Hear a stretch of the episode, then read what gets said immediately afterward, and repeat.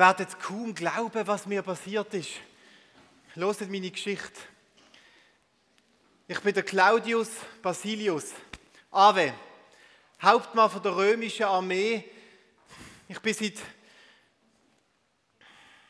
seit ziemlich genau fünf Jahren in Jerusalem stationiert und schaffe dort als Teil von der römischen Armee, wo die mühsame Provinz Judäa muss im Griff behalten, damit sie uns unsere Steuern zahlen. Und ich kann euch sagen, das ist eine anstrengende Aufgabe, die Arbeit in dieser Provinz. Wir hetzen von Aufstand zu Aufstand. Immer wieder erleben wir es, wie irgend so eine, ein mühsamer Aufrührer kommt und wieder Krieg und Streit anfängt, wo die Leute zusammenschart mit Knüppel und mit Messer und mit Schwertern und sich wehrt gegen uns und Anschläge ausübt. Und die, die Leute, die Anführer, die, weißt du, das mit der verstehen, die, die haben noch so eine religiöse Power, so religiöse Kraft, weil die Juden von dem Land, die erwarten nämlich einen sogenannten Messias, einen Retter. Und immer wieder kommt sein und steht auf und sagt, ich bin jetzt der Messias, ich bin der Retter, folgt mir nach. Und wir, wisst ihr, wisst ihr was wir Römer denn jeweils gemacht haben? Mit aller Härte, mit aller römischen Härte haben wir einen Aufstand nach dem anderen unterdrückt. Der letzte Aufstand war der von Barabbas. Ich weiß nicht, ob ihr den Namen schon mal gehört habt. Auf jeden Fall ist die Aufgabe anstrengend und immer wieder müssen wir mit der ganzen römischen Härte durchgreifen, um den Aufstand einigermaßen im Griff zu haben. Als ich dann vor, vor etwa drei Jahren wieder von so jemandem gehört habe, von einem Jesus von Nazareth, wo es wieder geheißen hat, dass sie jetzt auch wieder so ein Messias, so ein Retter. Da habe ich gedacht, ja, das kenne ich schon. Schon genug oft erlebt. Jetzt kommt wieder. Aber dann ist der Jesus gekommen, der Jesus von Nazareth. Und da habe ich angefangen zu merken, in den letzten drei Jahren, der, der Messias, der möchte gern Messias, der ist eigentlich ganz anders. Mir sind zwei Sachen an dem Messias Jesus aufgefallen. Erstens, er ist freundlich gewesen. Er hat nie Waffen in der Hand gehabt. Die Leute haben berichtet von Wundern, die passiert sind. Und nicht Kriegswunder. Nicht, dass er eine Schlacht wundersam gewonnen hat. So Zeugs haben wir oft genug gehört. Wir haben gehört, dass er Menschen heil macht, gesund macht. Wir haben gehört, dass er Wunder vollbringt, Essen vermehrt. Wir haben gehört, dass er so eine Art Rebellion von der Freundlichkeit und von der Liebe startet. Und ihr könnt euch vorstellen, das hat mir schon zu denken gegeben. Ich arbeite jetzt schon seit vielen Armee in der römischen, viele Jahre in der römischen Armee und ich habe viel Blut fließen gesehen. Ich habe viel Leid gesehen und viel Schmerz gesehen. Und ich bin auch ein bisschen müde gesehen. Immer wieder das Gleiche. Immer wieder Gewalt und Gegengewalt. Gewalt und Gegengewalt. Und dann habe ich angefangen zu denken, kommt jetzt da jemand, wo, wo vielleicht ein bisschen anders ist wie der?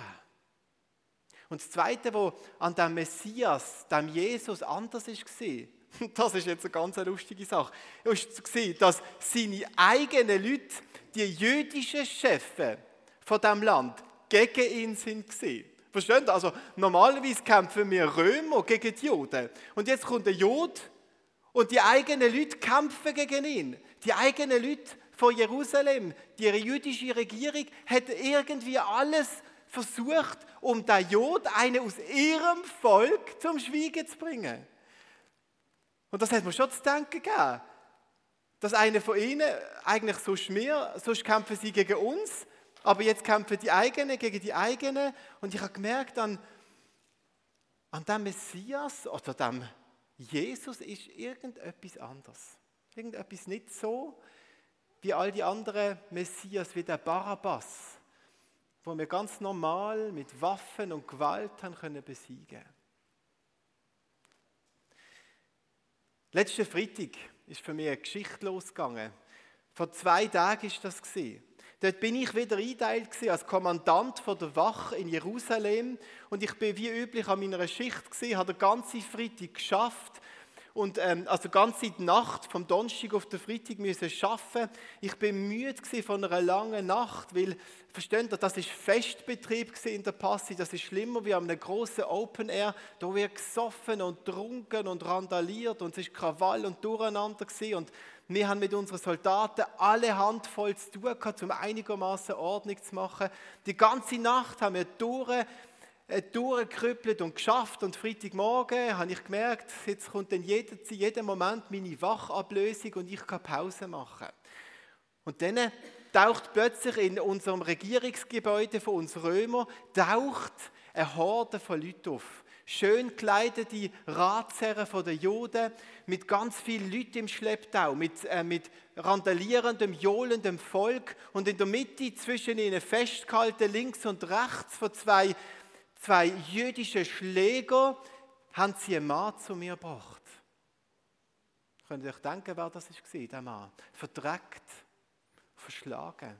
Wisst ihr, wer das war? Der Jesus. Der Jesus, den ich so lange davon gehört habe. Und da wird jetzt gebracht am Freitagmorgen zum Pilatus und die Juden, die stellen ihn vor Pilatus an und ich habe so mit, ich habe natürlich nicht gesehen für mich mit Pause, mit Schichtende. Das ist riesige Turbulenzen hier. Ich bin habe beobachtet, wie sie da den Jesus vor der Pilatus stellen, wie sie hier so eine Art Gerichtsverhandlung anfangen und anfangen, den Jesus zu beschuldigen. Und wisst ihr, was die Anklage war gegen den Jesus? Sie haben ihn angeklagt wegen Gotteslästerung.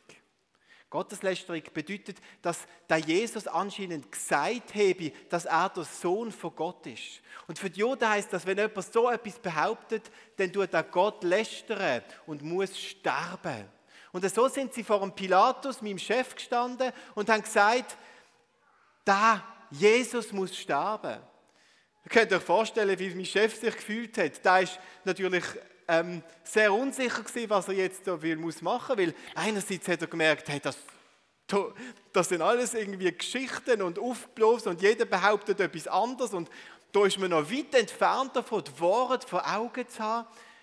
Und gleichzeitig hat er gemerkt, wenn der Pilatus jetzt nicht nachgibt und hilft, dann gibt es ein riesen Aufstand und ein Durcheinander. Und das Chaos von dieser Nacht, wo wir uns hinter haben, wird gerade nochmal multipliziert werden ins Endlose. Es könnte sogar richtig Krach nochmal geben hier in Jerusalem. Und so hat der Pilatus dann äh, am Schluss dem Ruf von diesen Menschen, von dieser Masse nachgegeben.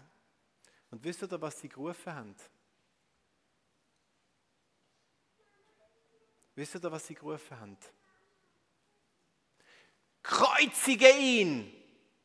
Kreuzige ihn, haben sie gerufen. Der Jesus, der feine Mann, der so ganz anders ist wie all die anderen Messias, wo ich auch berechtigterweise mit aller Härte ins Gefängnis gesteckt und zu ihrer Strophe zugeführt habe. Der Jesus hat gekreuzigt werden. Und der Pilatus hat mir in die Augen geschaut und hat gesagt, kreuzige ihn. Ich meine, was soll ich machen? Ich bin Soldat. Ich tue Befehl ausführen. Ich koche dem, was mir gesagt wird. Wenn ich das nicht mache, ist es mit meinem Leben und mit meiner Karriere vorbei. Und das habe ich da Jesus genommen, habe meinen Soldaten befohlen, ins Fesseln, ihn und quer durch die Stadt zum Hinrichtungsort zu bringen. Golgatha hat er geheißen. Und dort habe ich meinen Soldaten befohlen, dass sie ihn ans Kreuz nageln sollen. Und dann haben sie das Kreuz aufgerichtet. Und wir haben alle zugeschaut, wie der Jesus stirbt. Wir sind alle Zuschauer gesehen. Wir haben ihn dort am Kreuz gesehen und haben gesehen, wie er stirbt.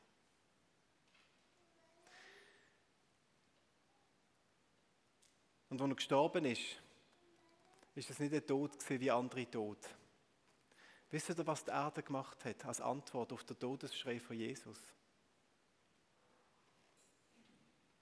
Die Erde hat bebt. Die ganze, der ganze Boden hat angefangen zu zittern. Wir haben uns das Schwert gezogen und man denkt, was ist da los? Eine Erde, die bebt. Eine ganze Welt, die reagiert auf den Tod von einem Menschen. Und in dem Moment habe ich gemerkt, das ist eben nicht ein Mensch, der dort stirbt. Das, was da passiert, ist etwas anderes. Und das Erdbeben von dem Boden ist zu einem Erdbeben von meinem Herz geworden. Und ich habe gemerkt, in dem Moment bricht alles zusammen. Alle, alle Vorurteile gegen den Jesus, dass es nur ein Möchtegernretter ist, dass es ein Betrüger ist, vielleicht auch einfach nur ein weiser Lehrer, der gute und nette Sachen gesagt hat. Dass es nur ein Aufrührer ist, wo uns wieder Stress macht. All die Ideen, die Bilder, die sind wie ein Kartenhaus zusammengebrochen in dem Erdbeben, wo bis in mein Innerste durchgedrungen ist. Und ich bin nur noch da und bin auf die Knie gefallen, und ich gecheckt habe, was ich gemacht habe. Ich habe gemerkt, dass der, der Mensch, der am Kreuz tatsächlich ist, wer er gesagt hat, dass er ist. Ich habe gemerkt, dass ich tatsächlich jemanden ans Kreuz genagelt hat, der nicht nur etwas behauptet hat, sondern ist, wer er ist. Oder? Und das ist der schmerzhafteste Moment von meinem Leben, zu merken, dass er war, ist, wer er war. Und ich habe zu meinen Soldaten gesagt, das ist das Letzte, was ich ihnen rausgebracht habe, bevor ich in eine Zeit von Verzweiflung und Traurigkeit gesunken bin. Dieser Mann war wirklich Gottes Sohn.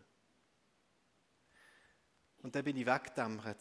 Ich konnte nicht mehr denken, meine ganzen Gedanken, meine ganze Welt ist in einem Nebel von Verzweiflung und von Verwirrung gesunken. Und ich habe mich gefragt, was ist denn da passiert? Was habe ich da gemacht? Und so bin ich geblieben, ich weiß nicht wie lange. Ich habe das Gefühl für Zeit verloren. Bis dann irgendwann einmal jemand unsanft mir auf die Schulter geklopft hat und ich mich umgedreht habe und ich gemerkt habe, da steht ein Soldat vor mir, der gesagt hat, hey, der Pilatus sucht dich. Ich bin dann aufgestanden, habe mein Schwert wieder eingesteckt und meine Beine haben sich auf die Suche gemacht, auf den Weg zum Pilatus. Ich bin Soldat. Mein Körper kocht mir, auch wenn alles andere nicht mehr funktioniert. Aber wenn ich etwas gelernt habe, dann kochen. Und so bin ich zum Pilatus gegangen, bin dort in seine Regierungshalle gekommen und habe ähm, dort getroffen, dass er im Gespräch ist mit einem Mann. Er hat jüdische Kleider an, sehr vornehme Kleider, ein eleganter Mann und habe gemerkt, die sind im Gespräch miteinander.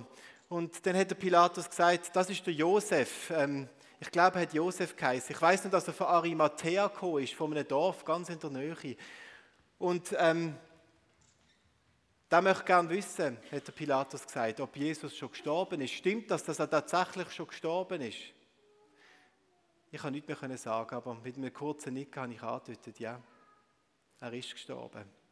Wenn ich etwas mitbekommen habe, dann das.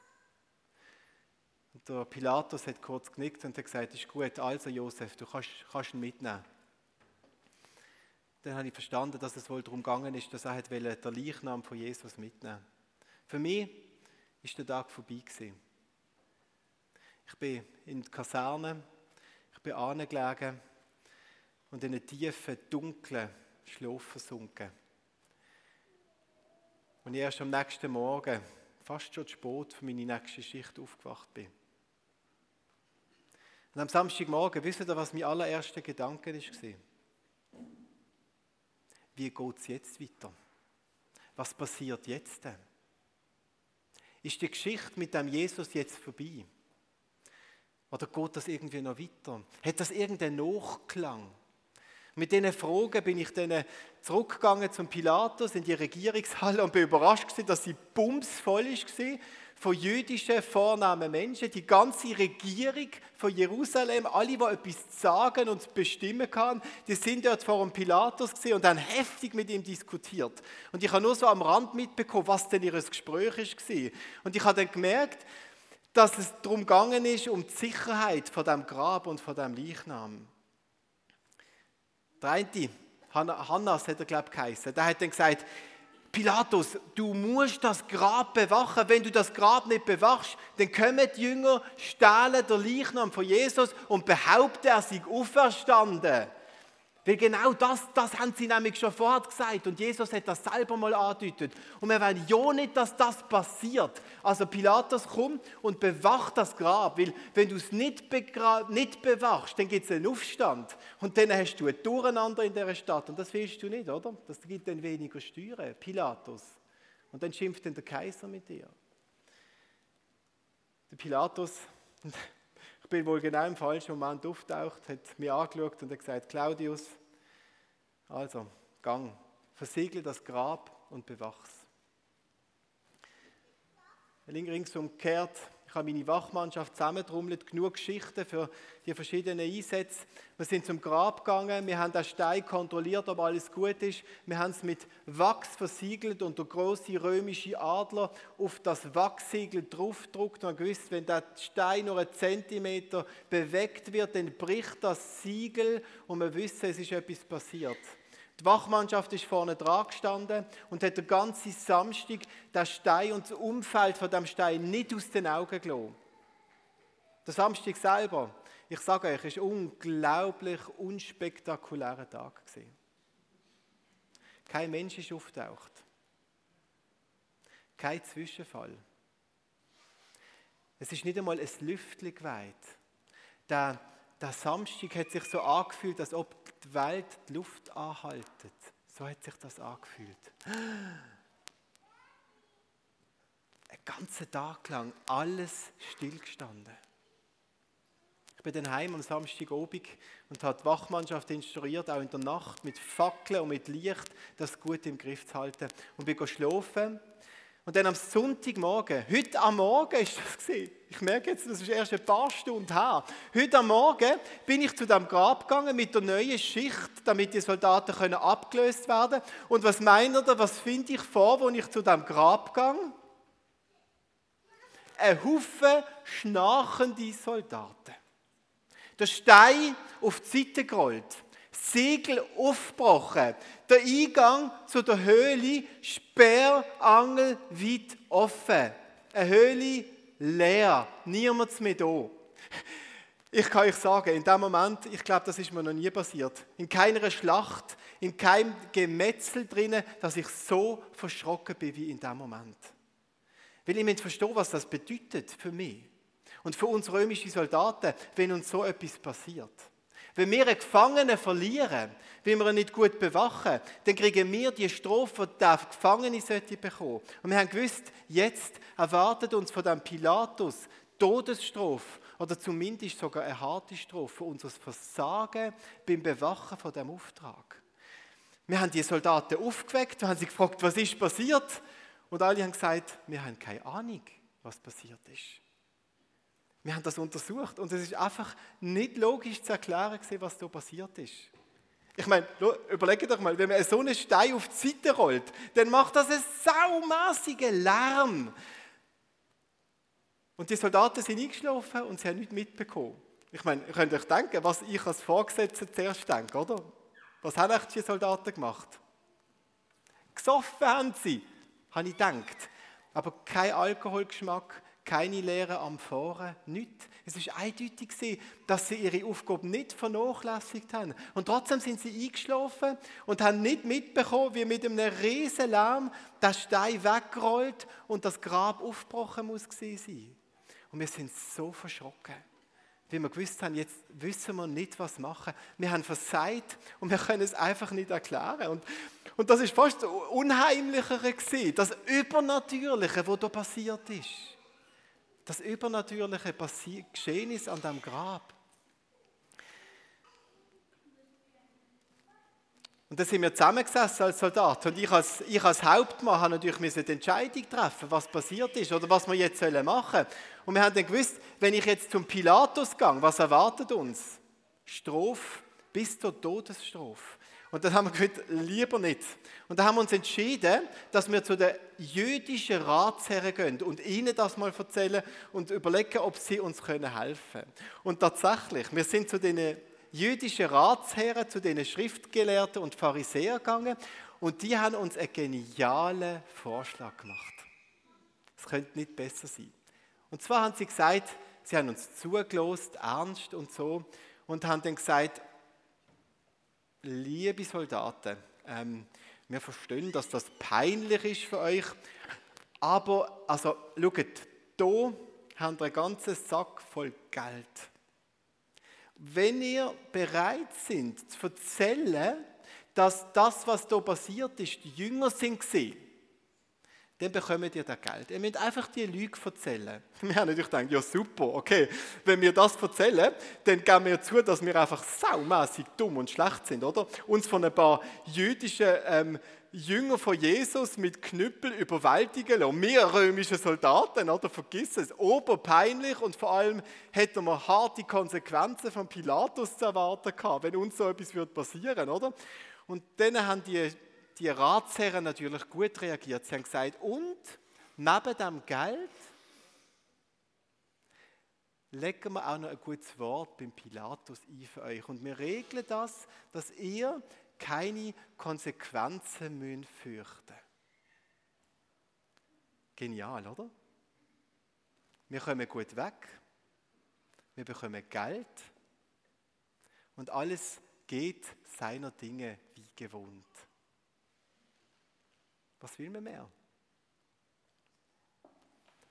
Es hat nur ein Problem gegeben.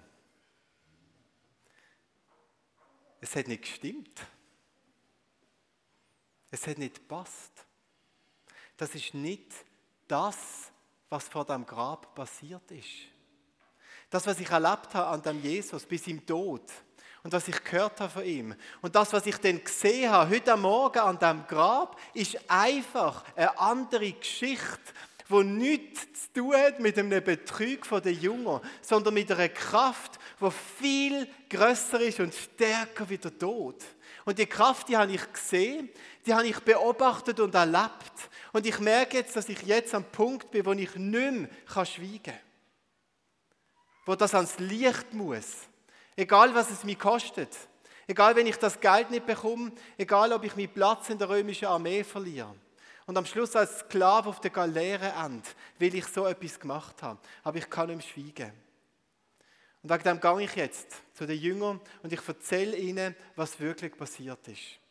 Weil diese Seite der Geschichte, die muss auch gehört werden.